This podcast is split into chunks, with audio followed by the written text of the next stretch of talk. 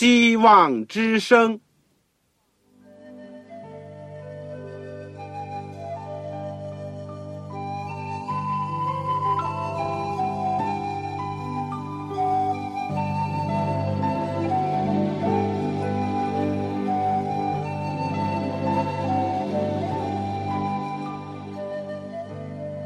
各位听众朋友，各位弟兄姐妹，欢迎您收听信徒培训这个节目。教会的兴旺，不单表现为人数众多，更要求教友的素质好。为了使教会真正达到人丁兴旺，又灵性健壮，希望之声特别为广大的信徒制作了信徒培训这个节目，满足主内同工同道的需要。信徒培训由黄牧师主讲，将有多种课程推出，欢迎弟兄姐妹们踊跃参加。下面我们就把节目时间交给黄牧师。各位亲爱的弟兄姐妹、组内的同工同道，你们好，我是旺草，很高兴今天在空中和大家相会。我们也谢谢主，一起能够学习罗马书。我们已经讲过。这是一卷非常重要的书信。我们呢，今天是来到了罗马书的第五讲。我们的经文呢，将会在罗马书第三章。我们的题目是“因信称义”。因信称义。我们说，罗马书呢，在保罗的书信当中占有一个特殊的地位。它比加拉太书呢更加强劲的发挥了因信称义的道理，以及因信称义和律法之间的关系，而且呢也讨论到犹太人和外邦人对救恩、对福音的关系。我们在罗马书第一章的开始就把福音的中心人物耶稣基督以及福音的效能呢都提了出来，而在第一章的后半呢就讨论到。外邦人的种种罪恶，指出他们是需要福音的拯救。所以上一次第二章呢，就提到了犹太人一样的需要福音，因为犹太人也是罪人，哪怕他们有隔离、有律法，但保罗指出，隔离最重要的意义在心里，而律法呢，不在乎口讲，也不在乎听和信，而在乎遵行。这些犹太人都没有做到，所以非但写明他们也是罪人，而且甚至发现他们的罪更重，因为犹太人自夸自己是真理的模范，有律法的知识，他们非但不能以身作则，反而是自以为意，只会责备别人，不会看到自己的问题。保罗说：“上帝是公义的，他审判的时候呢，也是不偏待人的。”给谁多，就向谁多要。谁得到这个亮光，就需要为这个亮光负责。先把福音传给犹太人，也就先向他们施行审判。但对于那些凡是追求尊贵荣耀和不能朽坏之福，而且又是恒心行善的呢，主都会永生来报赏他们。保罗讲完了这些以后呢？他就在第三章里面，要给我们讲一个重要的因信称义的道理。在我们讲解之前，让我们先做祷告。亲爱的天父上帝，我们谢谢你。我们今天一起聚集的时候，又有机会打开主的话语，学习你借着使徒保罗留给我们的重要的信息。我们在你面前，我们知道我们有亏欠，主啊，我们对你对人都有亏欠，但是你的恩典是够我们用的。你在基督耶稣里面已经为我们预备了救法，也给我们带来了福音。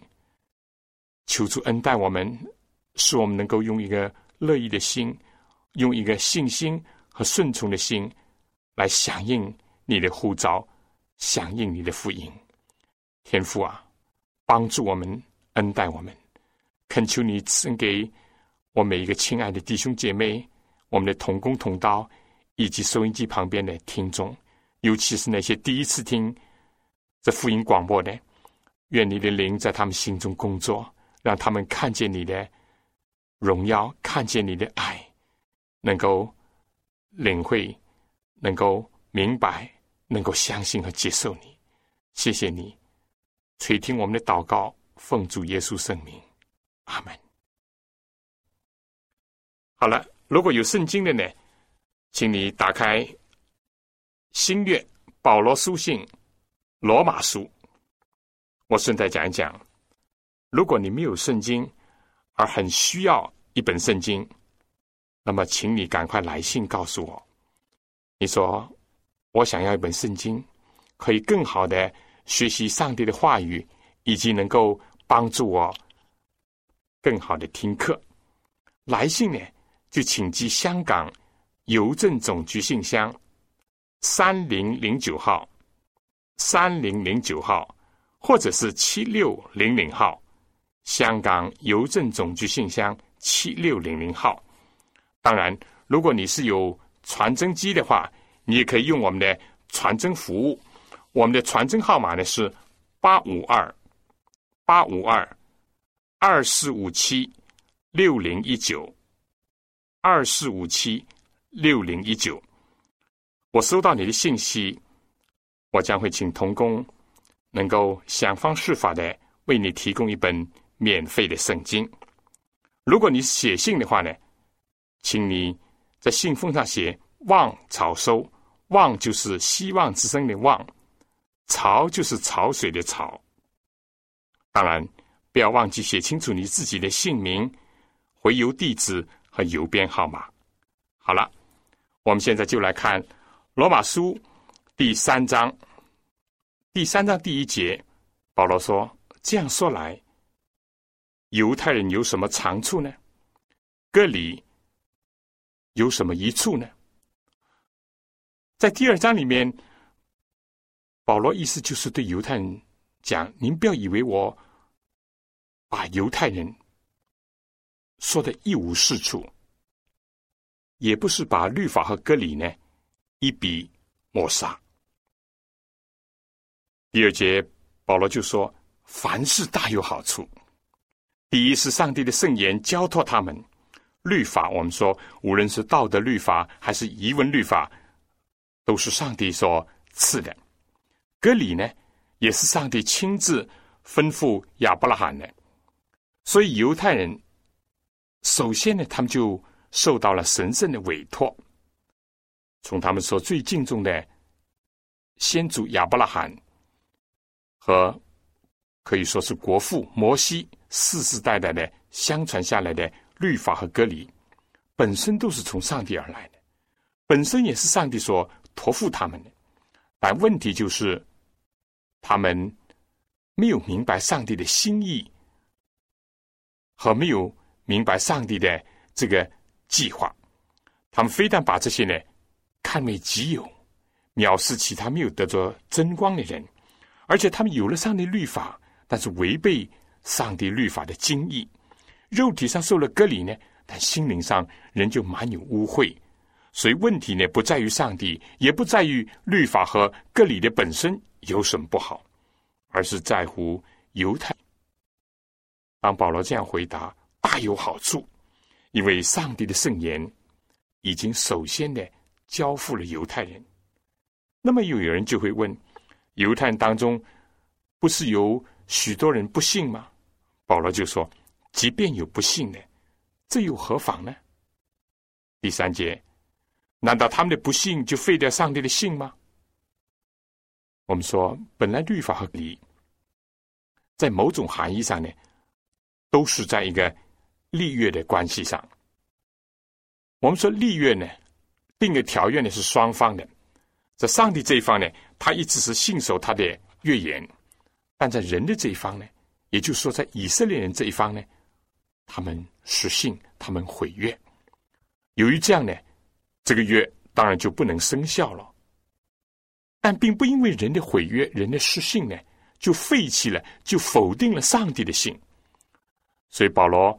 紧接着，在第四节就回答说：“断乎不能。不如说上帝是真实的，人是虚谎的。何止以色列人呢？其实所有人类的经验都证实了这一点：人是虚谎的。没有真理亮光的外邦人固然如此，就是有了律法知识的犹太人也是这样。在约翰福音第八章三十一节开始，耶稣就是对犹太人在讨论这个问题。当耶稣对犹太人说：“您必晓得真理，真理必叫你们得以自由。”他们就回答说：“我们是亚伯拉罕的后裔，从来没有做过谁的奴仆。你怎么说您必得自由呢？”耶稣回答说：“我实实在在的告诉你们，所有犯罪的，就是罪的奴仆。”约翰福音第八章三十七节，耶稣又说：“我知道你们是亚伯拉罕的子孙。”意思就是说，按肉体、按血统讲一点没有错，但耶稣说。你们却想杀我，因为你们心里容不下我的道。按肉体讲，他们是亚伯拉罕的后裔；但是按照灵性讲，他们因着犯罪，已经失去了心灵的自由，沦为罪的奴隶。但这些犹太人又强辩我，他们说：“我们的父是亚伯拉罕。”耶稣就说：“你们如果是亚伯拉罕的儿子。”就必行亚伯拉罕所行的事情。当时犹太人非但不遵亚伯拉罕而行，却想要杀耶稣。所以主耶稣说：“这不是亚伯拉罕所行的事情，你们是行你们的父所行的事。”到之后呢，因为耶稣讲：“你们行你们父，也就是魔鬼所要行的事情。”因为他从起初就说谎，就是杀人的。讲到这里的时候呢，犹太人就开始诽谤和攻击耶稣了。他们说：“我们不是从淫乱生的，我们只有一位父，就是上帝。”他们以为把上帝的圣名抬出来，就可以堵住耶稣的口，而且呢，用这样的恶毒的暗示的话来诽谤主。但耶稣说：“倘若上帝是你们的父。”你们就必爱我，因为我本是出于上帝，也是从上帝而来。今天呢，他们却正相反。所以，约翰福音第八章四十四节，耶稣就说：“你们是出于你们的父魔鬼啊！你们父魔鬼的这个私欲呢，你们偏要行。他从起初就杀人呢，不守真理，因为他心里没有真理。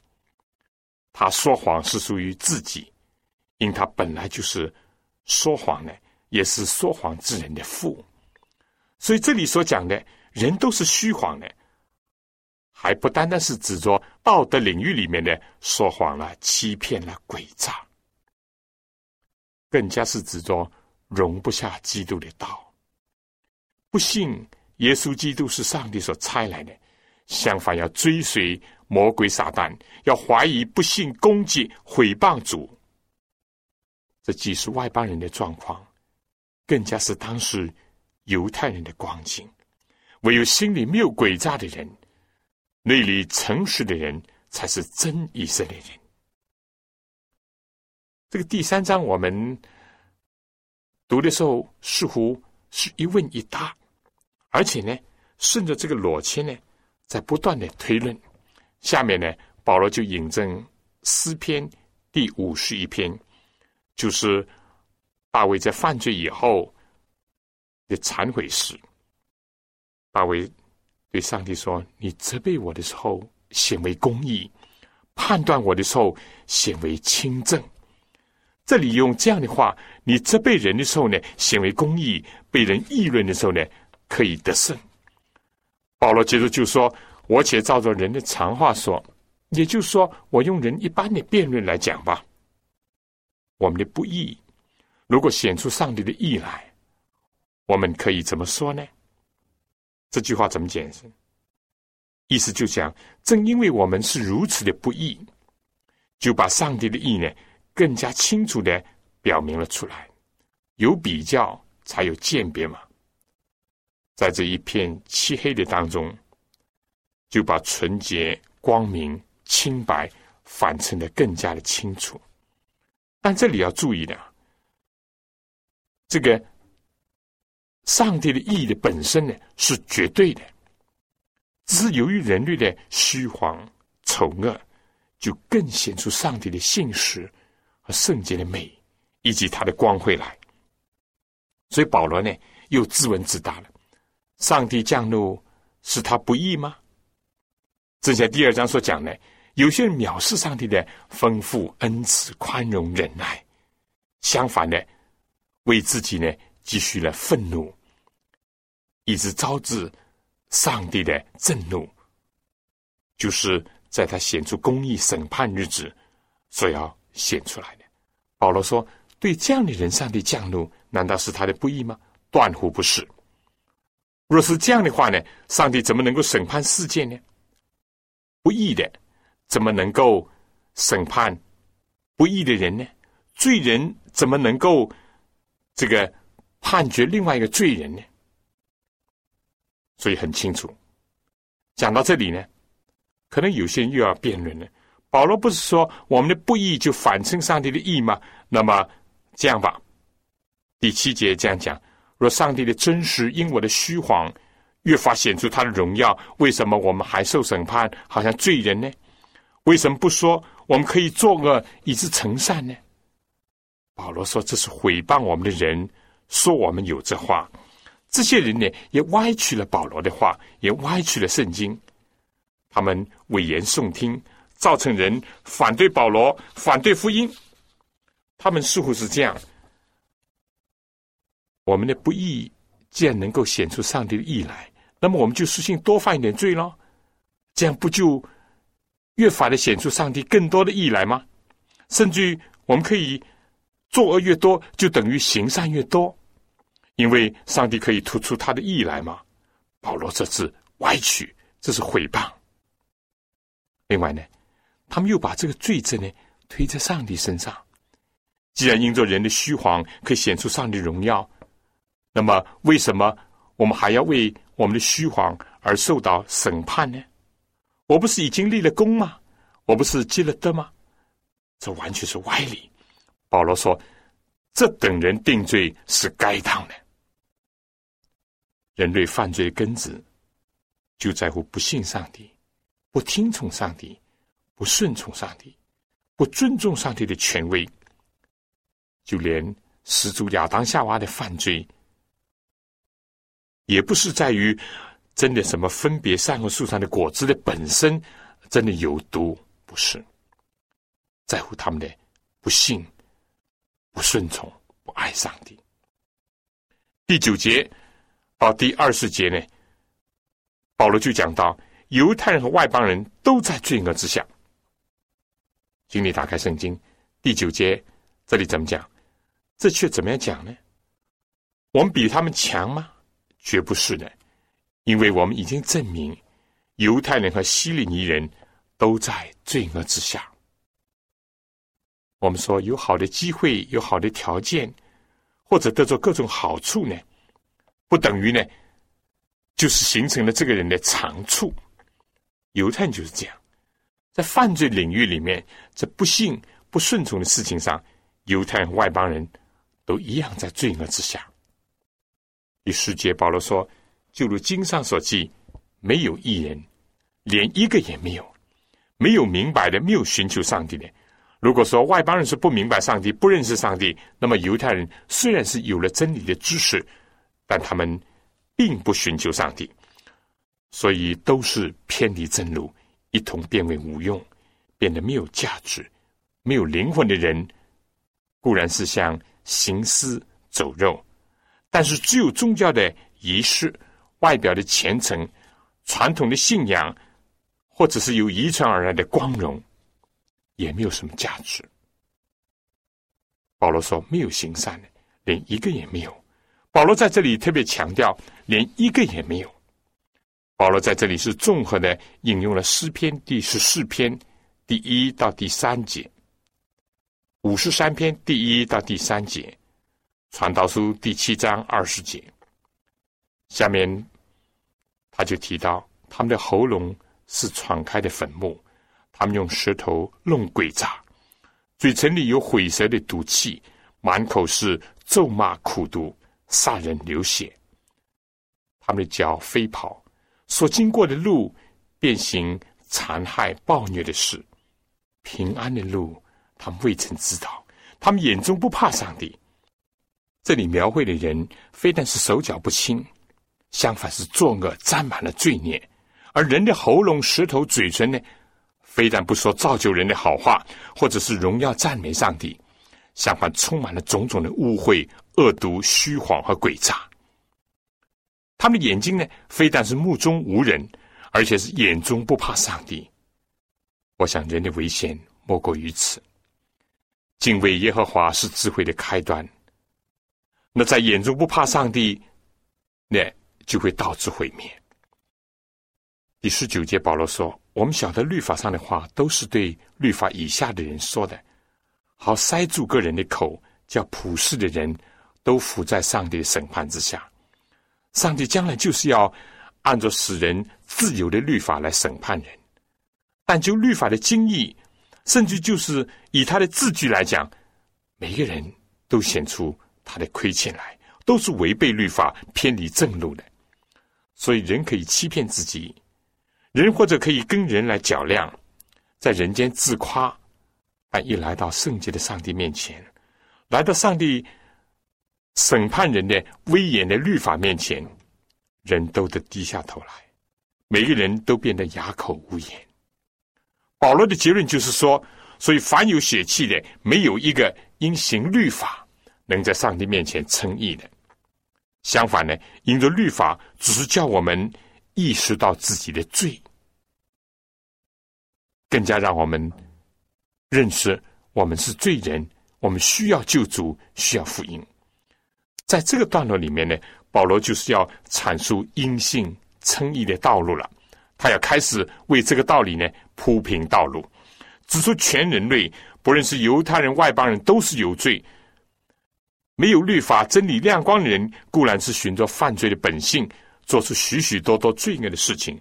但就算是有了真理的知识的犹太人，也不例外，一样的违背律法，一样的不能靠着律法来夸口，或者是来称义。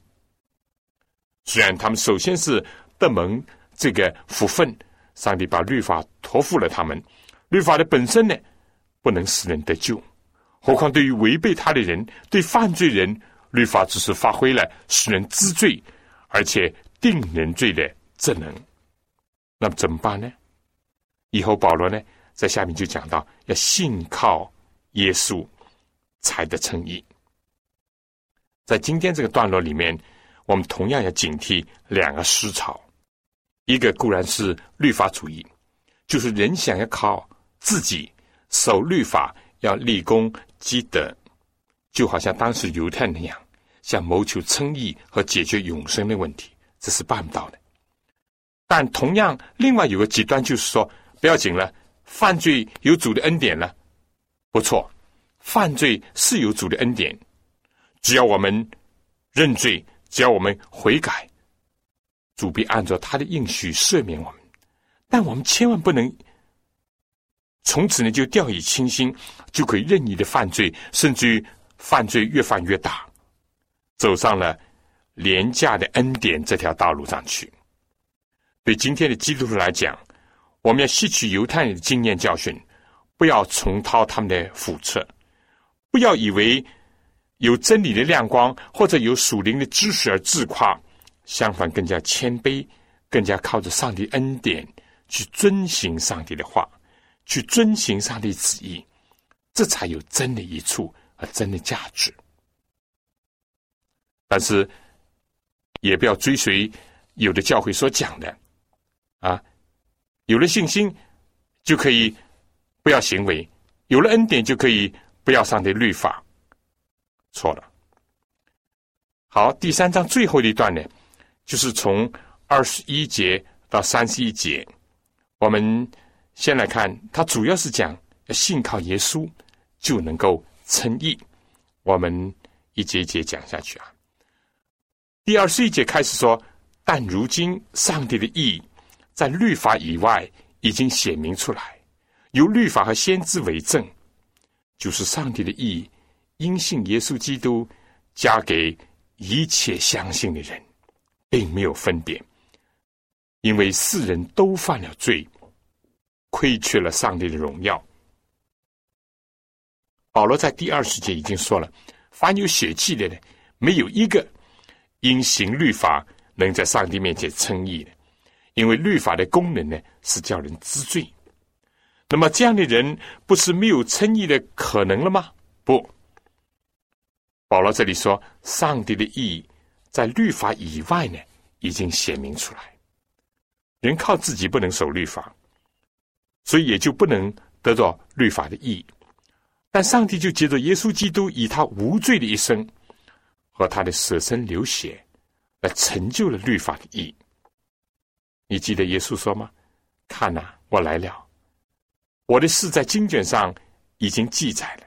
我的上帝啊！我乐意照你的旨意行，你的律法在我心里。这是在诗篇第四十篇第七到第八节的预言。第九节就说我在大会中宣传公义的佳音。第十节说我未曾把你的公义藏在心里，我已承明你的信实和你的救恩。我在大会中未曾隐瞒你的慈爱和诚实。这是大卫的诗。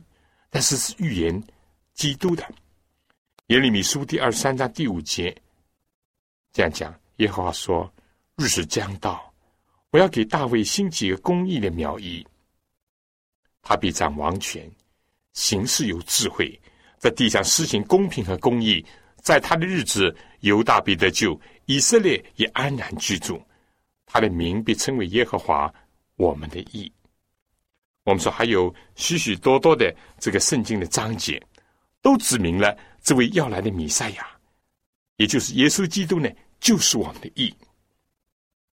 所以保罗说，这就是上帝在律法以外的义，已经显明出来，由律法和先知为证，也就是由摩西五经、由先知书，也就是说，有整个的旧约圣经，已经为此做了证明。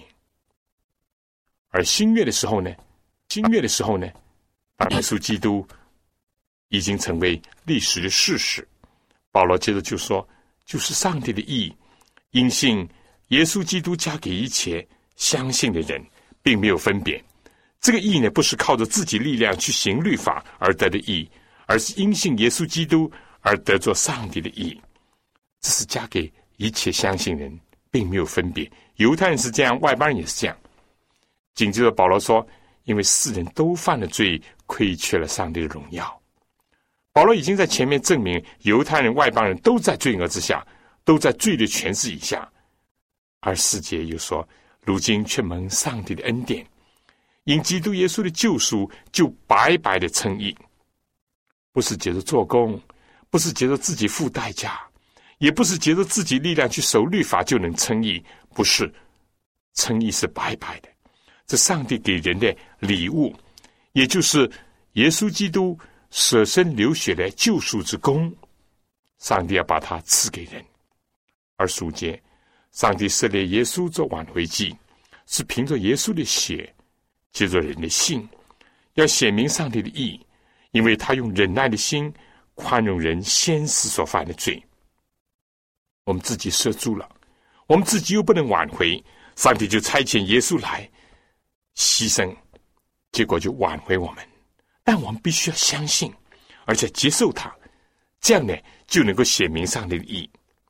在我们还没有认识上帝、没有归向救主，或者说接受福音之前，我们一直是在最终。但上帝总是宽容、忍耐我们，为的是呢，正像二十六节所讲，好在今时显明他的意，使人知道他自己为义。也称信耶稣的人为义。上帝是义，耶稣基督呢也是义者。上帝把耶稣基督的义算作是我们的义。当我们信耶稣的时候，我们就被称义。三章二十七节说：“既是这样，哪里能夸口的呢？没有可夸的了。用什么方法没有的呢？是用立功之法吗？不是的。”乃是用信主的方法。乃是用信的方法，也就是信主的方法。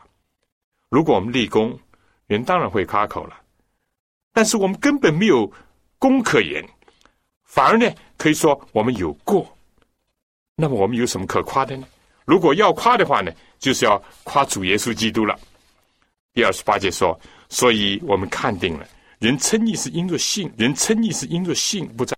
我想这一点呢，我们必须要明确，称义呢不是靠着我们自己守律法，因为我们根本不能守律法，相反我们违背律法。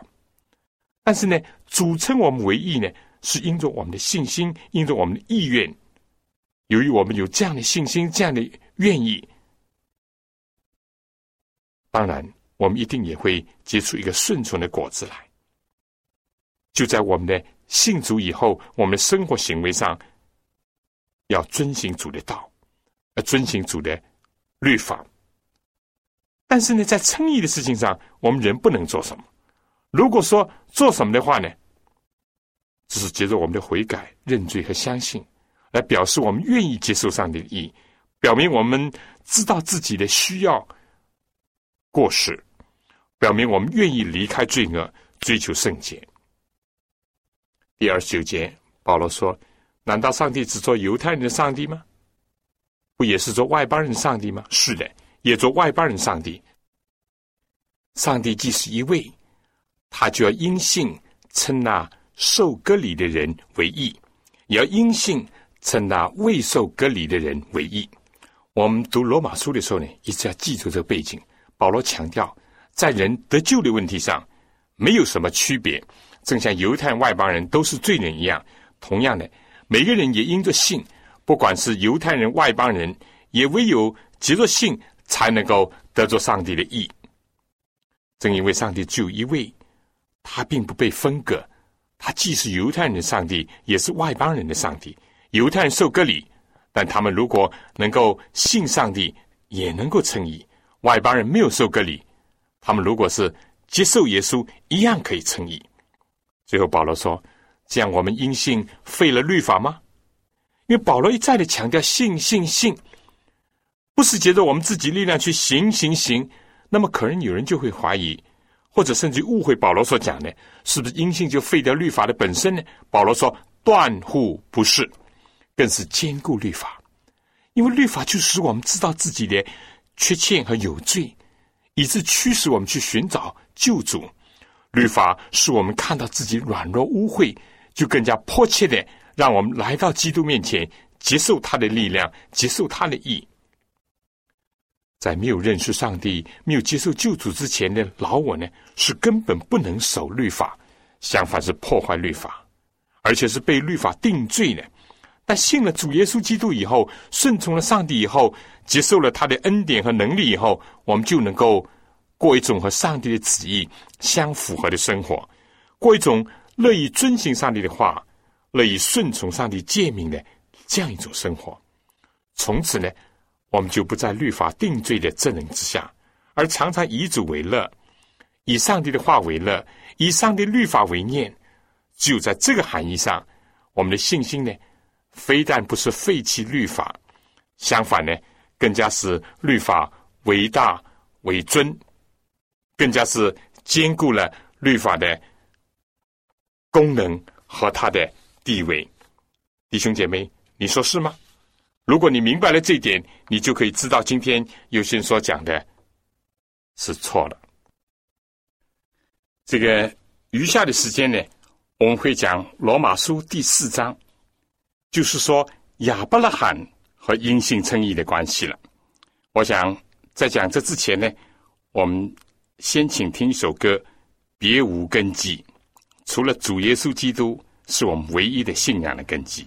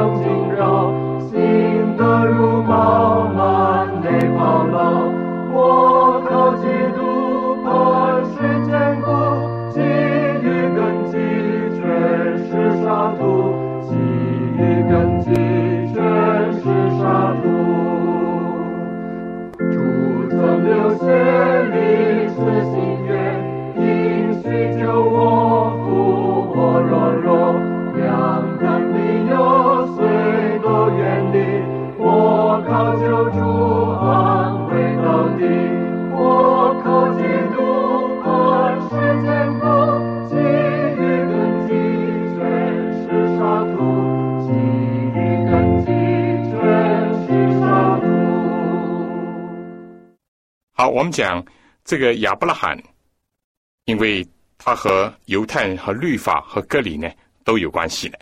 现在，请大家打开罗马书第四章第一节，保罗说：“如此说来，我们的祖宗亚伯拉罕凭着肉体得了什么呢？”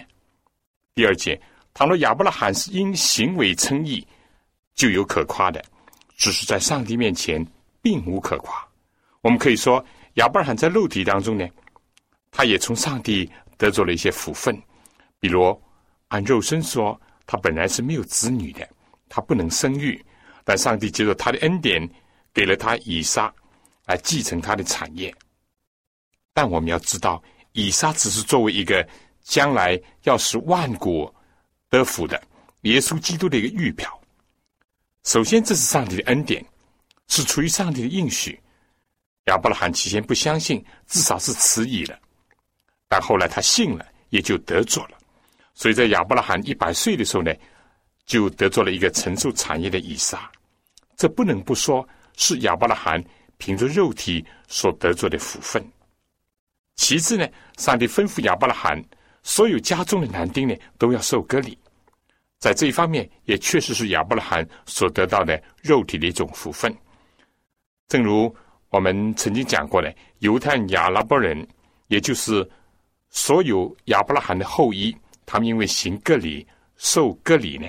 以至于今天，他们的男子和女子，在其他许多民族容易患的一些疾病，如阴茎癌、子宫癌等等方面呢，他们几乎是没有的。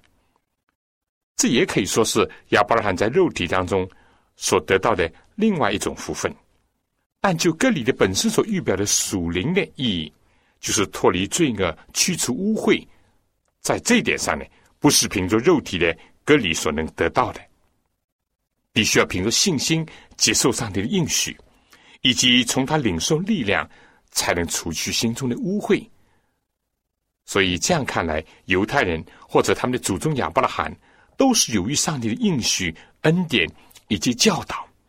当他们在遵行的时候呢，肉身上还是有所得的，还是有福的。但在另外一件事情上，也就是说，在称义的事情上呢，绝对不认为。亚伯拉罕和犹太人遵守这些条文或者遵守这些礼仪呢，包括遵守隔离呢，就能够称义，或者是可以占任何的便宜。更加不能说，因为受了割礼或者遵循了某些律法的条款，就可以在上帝面前夸耀。没有，完全不能。保罗意思就是说，如果亚伯拉罕真的是因行为称义，那么在上帝面前呢，还有所可夸的。但保罗接着引证圣经说：“亚伯拉罕信上帝，这就算为他的义。”这里的关键呢是亚伯拉罕的信，结果就得着了义，而且起先、将来这义呢还是算为他的义。保罗就进一步发挥说：“做工的得工价，不算恩典，那是该得的；唯有不做工的，只信称罪人为义的上帝，他的信就算为义。”正如大卫称了，在行为以外蒙上帝称为义的人是有福的。他说：“的赦免其过、遮盖其罪的，这人是有福的；主不算为有罪的，这人是有福的。”我们先简单的解释一下，保罗这里所讲的，是不是像有些人所说的呢？与使徒雅各所讲的有些矛盾呢？不，我们读一读这雅各书所讲的，我们的祖宗亚伯拉罕。把他的儿子以撒献在坛上，岂不是因行为称义吗？可见信心是与他的行为并行，而且信心因着行为才得成全。这就应验经上所说：亚伯拉罕信上帝，这就算为他的义。他有的称为上帝的朋友。这样看来，人称义是因着行为，不是单因着信。二十六节说，身体没有灵魂是死的，信心没有行为也是死的。顺雅各在这里所应用的亚伯拉罕的事迹，是指着他献以撒的事情。但就在上帝呼召亚伯拉罕处理他的本族本乡，到上帝指示他的应许之地的事情上，也是如此。怎么能够表明亚伯拉罕信上帝要把迦南地赐给他呢？他只有开步走，而不是坐着等，更加不是背道而驰。他要凭着上帝的应许勇往直前。那么这样讲，保罗和雅各难道真的有矛盾吗？不矛盾。当我们理解到信心是根，行为是果子，没有行为的信心是死的、假的；没有信心的行为呢，也是死的。信心是借着行为表明出来，行为呢也是因着信心才得以产生的。而所讲的信心或者是行为呢，都是以上帝的话语、上帝的应许为依据的。但这里面呢有个先后。信心是一个转折点，是一个事情的根本。虽然它不能跟行为分割，人就是因着不信、不顺从，以及不尊重上帝的话语和要求，以至于才犯罪，破坏了人跟上帝之间原有的关系。所以回复到上帝面前，也就是改变我们的不信为相信，改变我们的不顺从为顺从，不尊重上帝。改变为尊重上帝，所以在这样的来看呢，信也就信上帝的话，信上帝应许，信上帝的指示，这就是称义的基础。随着信心而来的，便是相应的表现和行为，这是无可置疑的。根本上，保罗和雅各是没有矛盾的，只是在这个讲同样一个真理的两个方面。因着个人的背景不同，因着受诉的对象不同，他们强调的重点也有所不同。在这里呢，保罗是针对了犹太人的律法主义靠行为得救这样一个事情而发挥的教训。保罗所以就强调说：“亚伯拉罕，你们的祖宗是信上帝，这就算为他的义。在称义的事情上，不是靠自己做工，更加不是靠自己立功。”保罗说。做工的得工价，那就不算恩典了。但是称义呢，是一个恩典。这点，我想我们必须要非常清楚，不是我们该得的，是我们不该得的。这是上帝白白给我们的礼物，不是我们用劳力去换来的。上帝称我们这些信他的罪人为义，是因为耶稣基督以他的无罪为我们成为罪，他的义呢？就算作我们的义，我们的罪呢？当我们想到承认以后呢，就可以归在他身上，就是这种交换。但这种交换呢，是建立在我们相信耶稣基督确实是我们的救主，确实是为了拯救我们而牺牲，而带来了这个他的义。我们也可以这样体会，称义呢，就结束了我们过去和上帝之间的一种敌对的状态。因着我们爱世界，我们就与上帝为敌；因着我们是浪子，我们也背叛了天父；因着我们这个是可怒之子，我们更加和上帝处在一种对立的状态。但因着耶稣基督的出现，他做我们的替身，他担待我们这一切，他改变我们的身份。这就使我们和上帝呢建立一种新的关系。如果从这个角度看，我们就知道，正像父母子女或丈夫妻子之间，一个最重要的关系是一个心灵的关系。如果儿女已经怀疑了父母的爱，父母为他所做的一切呢，他都会有另外的想法。如果丈夫妻子的关系已经破坏了，已经互相不信任了，那么妻子即使替丈夫。煮一餐饭，洗一件衣服，或者是反过头来，丈夫为妻子买一件衣服，这都是没有价值的，甚至是无聊的。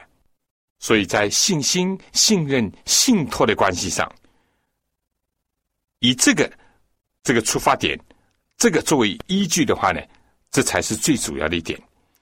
结合到在割礼这件事情上，第九节保罗就说：如此看来，这福是单加给受割礼的人吗？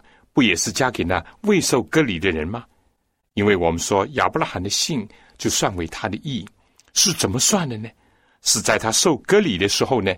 是在他未受隔离的时候呢？不是在受隔离的时候，乃是在他未受隔离的时候。亚伯拉罕信耶华，耶华就以此为他的义。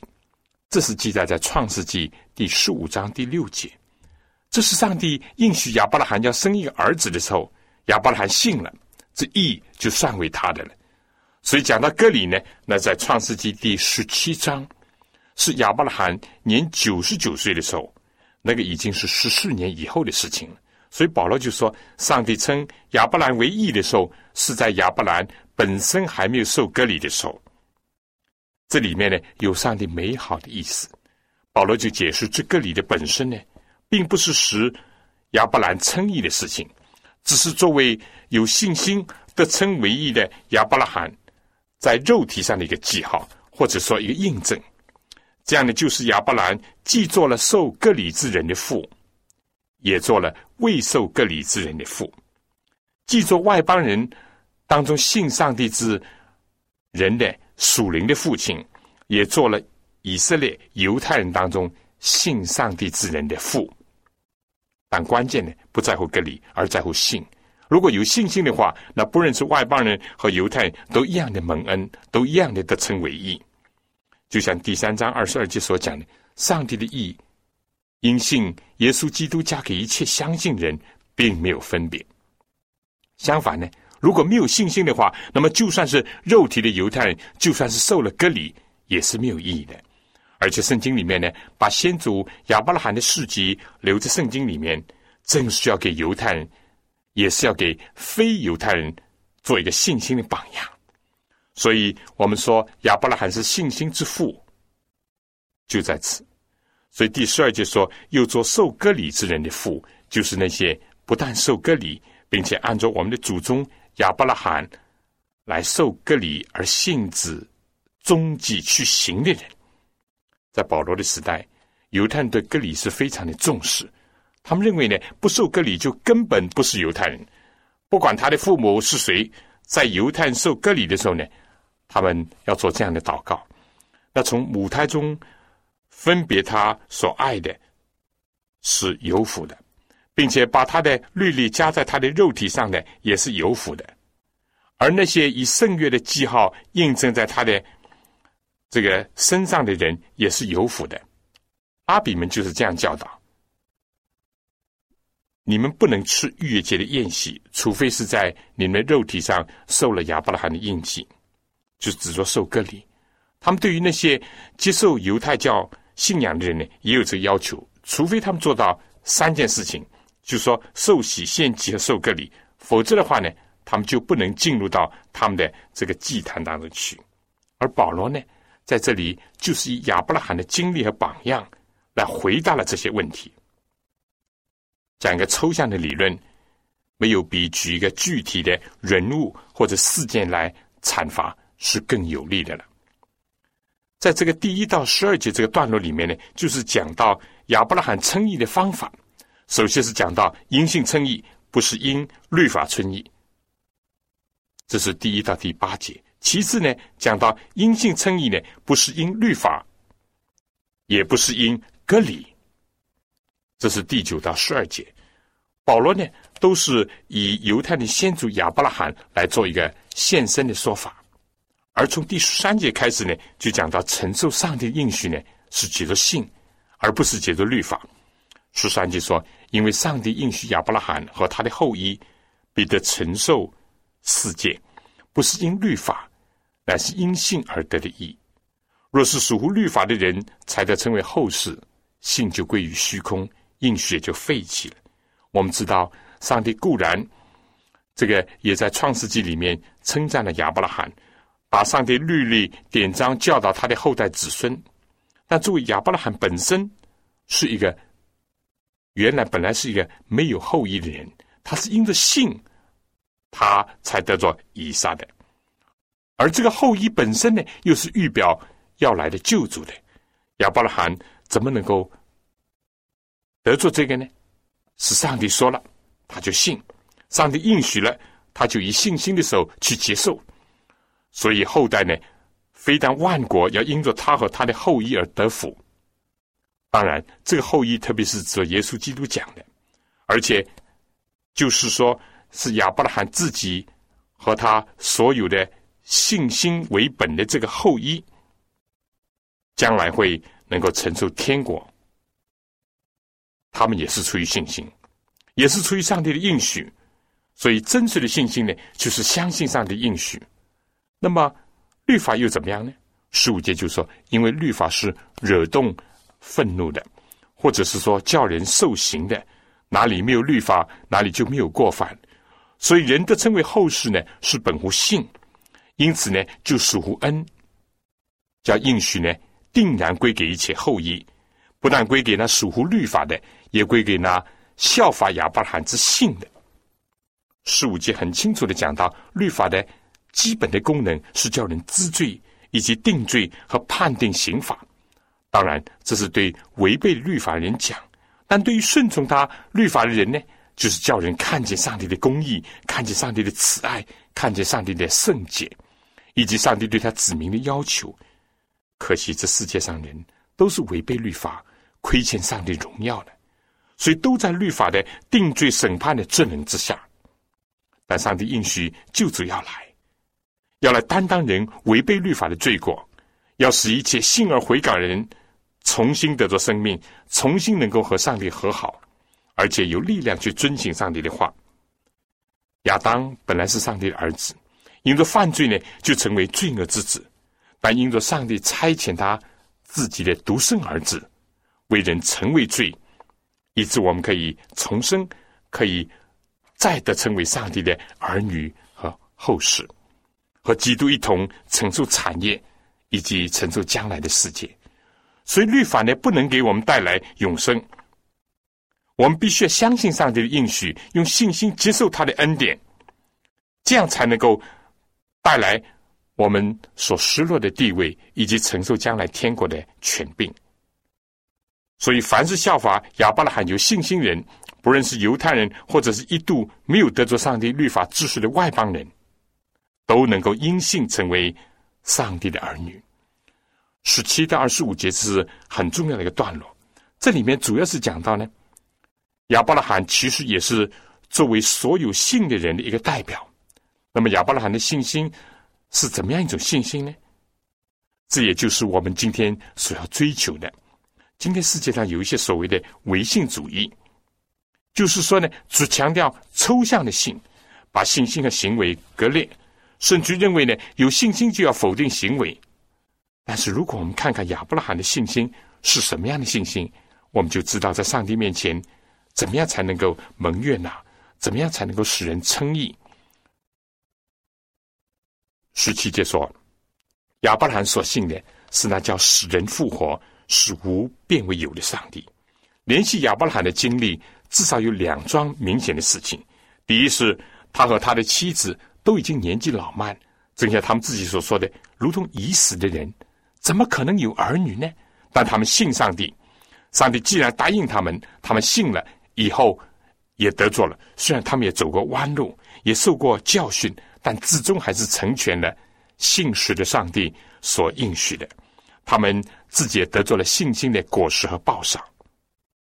这个第二件事情呢，就是说，他们以后献他们的独生子以撒的事情上，亚伯拉罕也是这样的相信上帝。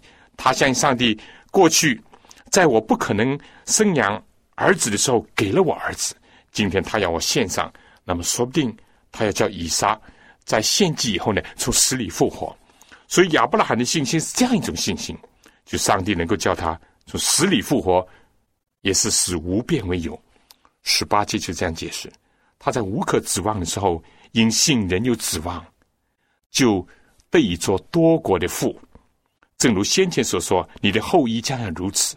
他将近百岁的时候，虽然想到自己的身体如同已死，萨拉的生育已经断绝，他的信心还是不软弱。非但不软弱，并且仰望上帝应许，总没有不信心里起疑惑，反倒因信心的坚固。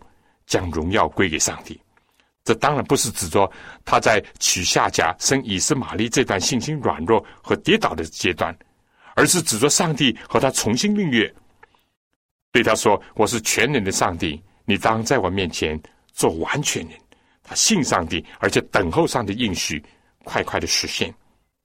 二十一节说：“且满心相信上帝所应许的必能做成。”所以这就算为他的意。保罗说：“算为他的意。”这句话不是单为他写的，也是为我们将来得算为义之人写的。就是我们这信上帝，是我们的主耶稣基督从死里复活的人。耶稣被交给人，是为我们的过犯；复活是为叫我们称义。大家都记得亚伯拉罕写以撒的时候，最后在树林里面有一只羔羊代替了以撒。所以耶稣基督在世界上的时候，他曾经对犹太人讲：“你们的祖宗亚伯拉罕欢欢喜喜的仰望我的日子，既看见了就快乐。”当亚伯拉罕看到这羔羊，他就想到上帝所应许的要来的救主，是他代替了人类的死亡。亚伯拉罕凭着信心穿越了一切的疑惑和黑暗，看到了要来的救主。而这个今天对我们来讲，亚伯拉罕这一幕呢，就是预表着我们今天相信主耶稣基督是担当我们的罪过，而最后呢，为我们的缘故被交于死地。但是，也就是为了让我们称义而复活，因为耶稣如果不复活，说明他也是死在。罪的权势之下，他就不能称我们为义。但他从死里复活，说明上帝悦纳他的救赎工作，而且呢，把他所成就的义就算作我们的义，让我们都来感谢他、赞美他。我想今天呢，这个第四章呢，我们就讲到这里。我们要依循亚伯拉罕的信心，以及他留下的榜样，去相信主耶稣基督，去遵行。主耶稣基督的话，今天呢，我们就讲到这里。下次同样的时间呢，希望你继续的收听我们这个节目，就是信徒培训保罗书信的研究。我们这阶段是研究罗马书，希望你先把罗马书第五章继续的先看一看。如果有什么需要，请来信告诉我。好了，下次同样的时间再见。愿上帝。赐福给你。